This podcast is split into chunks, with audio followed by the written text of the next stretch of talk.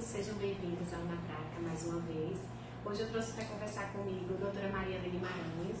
A doutora Mariana é fonoaudióloga, tem formação há mais de 15 anos, é pós-graduada em neurolinguagem e audiologia e ela veio hoje conversar comigo sobre a importância dos testes de triagem, mais especificamente a área dela, que é o teste da orelhinha e o teste da linguinha.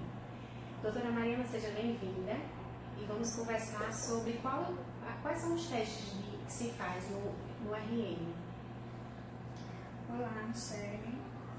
É, obrigada pela, pelo convite. Obrigada.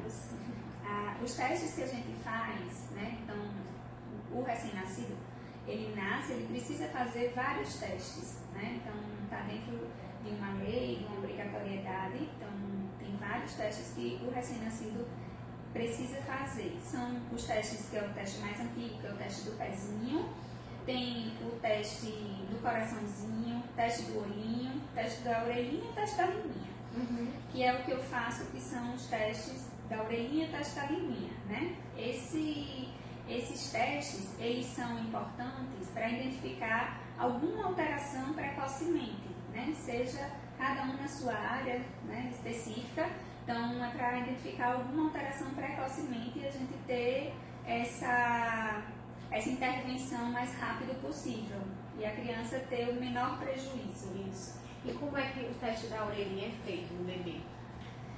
O teste da orelhinha, ele, ele é feito, eu vou demonstrar, certo? certo?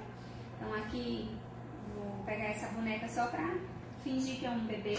Uhum. Aqui é o, o, o, aparelho que eu utilizo, né, que é o aparelho de autoemissões. Uhum. Ele é um aparelho que é de uma marca específica, existem várias marcas no mercado, essa daqui é a que eu utilizo. Então, ele tem uma sonda, tá? Que é onde, onde ele emite um som. Esse som ele sai em uma determinada frequência e intensidade que, é um, que a gente que ajusta né, no aparelho.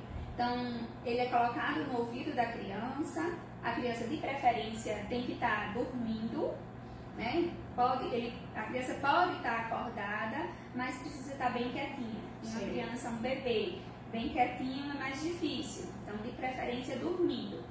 Então, a gente coloca a, a oliva no ouvido da criança e emite um som. E esse som ele percorre todo o ouvido e vai até um órgão chamado cóclea. E aí a cóclea que vamos dizer que ela é responsável pela audição, uhum. e aí essa cóclea ela responde com o mesmo som e o, e o equipamento capta o, os sons, né? Então, o que foi e o que voltou. E aí no equipamento ele me diz se está dentro da normalidade ou está fora. Então, um teste bem rápido, bem tranquilo, né? Super rápido, muito tranquilo. É, o teste em si não demora dois minutos, uhum. né? Não, não dá para e é nesse momento que você já faz a avaliação da linguinha? É, é, na verdade hoje a linguinha ela não é, ela não é, ela é obrigatória, ela é obrigatória, mas ela não está dentro do rol da ANS, Sim. não é, ela não é coberta por nenhum plano de saúde. Então, o que, o que, dificulta um pouco mais a realização desse teste. Hoje, dentro das maternidades, o teste da linguinha só vai ter na maternidade pública, Sim. privada e nenhuma, infelizmente. Né? A gente não tem aí fono, fonoaudiólogo suficiente para dentro das maternidades para fazer esse trabalho. Mas se Deus quiser a gente vai ter no futuro é, próximo. Como... Então a gente não faz na mesma hora, Sim. até porque eu trabalho mais no serviço privado e isso precisa ser reembolsado, precisa ser pago. Uhum. Né? E nem, nem sempre o, a, a mãe, a, os familiares querem pagar. Uhum. O teste da linguinha, ele é feito na rede pública ou na rede privada, sendo pago. O teste da orelhinha, não. O teste da orelhinha, ele é coberto por, pelo plano de saúde. Então, existem clínicas, inclusive eu trabalho em uma clínica que faz o teste da orelhinha pelo plano de saúde. Né? Então, fale para as mães a importância do teste da linguinha, já que ele não tem essa cobertura, né? Uhum. O teste da linguinha, ele avalia o freno lingual, Sim. que é essa cordinha embaixo da língua, né? Então, essa cordinha é super importante. Ela pode estando alterada, ela pode prejudicar a amamentação, pode prejudicar a sucção, deglutição, mastigação e fala. Então, ela pode, pode é, prejudicar várias, várias coisas no desenvolvimento da, da criança, né? Então, a mastigação, o bebê mastiga? Não, o bebê não mastiga. Mas, aos seis meses, a mãe, ela vai fazer introdução alimentar na criança. E aí, nessa, nessa hora que ela vai fazer a introdução, a língua, ela vai ter dificuldade em pegar a comida, né? Jogar de um lado, de um lado para o outro da boca e fazer a deglutição. E aí a criança passa a rejeitar as consistências mais sólidas, uhum. porque ela tem dificuldade e prefere as mais líquidas. E com isso, é, toda a parte de musculatura da criança vai ficando mais flácida, porque não vai sendo trabalhado, e aí vai ter um prejuízo mais para frente numa fala. Né? A criança ela passa a ter dificuldade em falar alguns fonemas, né? pode ter essa dificuldade em falar alguns fonemas, principalmente o que requer uma elevação maior de língua. Uhum. Aproveitando essa, esse gancho da fala, né? Uma, a questão do desenvolvimento da linguagem, né? a importância da audição para isso. Eu gostaria de ouvir, assim, você como, como é, uma fonoaudióloga de criança, né, infantil, como é que você observa isso no dia a dia? É, a, a parte da, da audição, ela é super importante no desenvolvimento da, da fala da criança, né, do desenvolvimento da linguagem. Então, a criança ela vai adquirir linguagem oral se ela escutar. Lógico que existem outros tipos de, de comunicação, né? A comunicação da criança ela pode ser verbal, pode ser gestual, tem aí a língua de sinais, né? Uma criança surda, ela sendo trabalhada, ela consegue fazer é, a língua, consegue adquirir, né? A língua de sinais.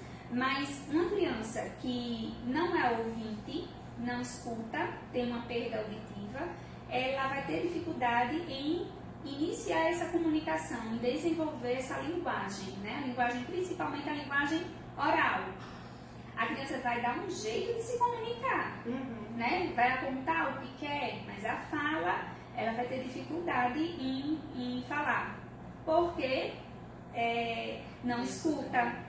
E aí, se não escuta, não desenvolve linguagem. Se não desenvolve linguagem, é uma criança que muitas vezes vai ser dita como uma criança hiperativa, uma criança autista, que aí a gente tem um diagnóstico de, que inicia uma pesquisa sobre o diagnóstico de autismo e aí a criança realmente não é autista, ela é uma deficiente auditiva. Um déficit de atenção também. Um déficit de atenção, ela pode ter uma, uma dificuldade na atenção, na concentração. Então, tudo isso vai dificultar no desenvolvimento dessa criança, na socialização dessa criança. É verdade, aí a importância desses testes de triagens iniciais, né? E essa parte da audição é imprescindível.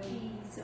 A, a criança, o bebê, né, o recém-nascido, que não faz uma, um teste na, da orelhinha, não identifica uma perda auditiva precocemente, ela vai crescendo, ela vai desenvolvendo, se por um acaso tiver uma perda auditiva, mas essa perda auditiva for leve, né, não é uma perda profunda, ela vai desenvolver linguagem, ela vai conseguir se comunicar. Mas quando chegar na, na idade escolar, ela pode ter um déficit de aprendizagem. Ou ela pode ter umas trocas na fala que ela não consegue suprir. Mas por quê? Porque a perda auditiva dela, é, ela não consegue identificar aquele som. É uma perda leve, mas ela consegue desenvolver linguagem. Aí vão procurar fazer toda uma pesquisa por que, que aquela criança não tá, tem um aprendizado correto ou não está falando corretamente e às vezes demora a chegar no diagnóstico de perda auditiva. É verdade, muito importante essa é. informação. Doutora Mariana, o nosso tempo está chegando ao fim. Você gostaria de colocar alguma mensagem para as mães, a só enfatizar mais essa questão né, da, da procura e da realização. Eu queria pedir às mães que estão grávidas ou que acabaram de ter um bebê, né, é. que não deixem de fazer nenhum teste de triagem, nenhum teste, porque todos os testes eles são primordiais, eles são muito importantes né, na sua área para identificar o seu devido problema, né, e nas mães que, que têm crianças em idade escolar, em idade né, pré-escolar, uhum. na, na pré-adolescência, que é, tiver algum sinal né, de alguma dificuldade auditiva, de alguma dificuldade de aprendizado, que procure um otorrino ou um fonoaudiólogo para fazer a devida avaliação, intervenção e o seu, o seu tratamento, o seu melhor tratamento. Muito obrigada pela participação, foi um prazer entrevistá-la e colaborou muito. Muito obrigada. Obrigada. Pronto.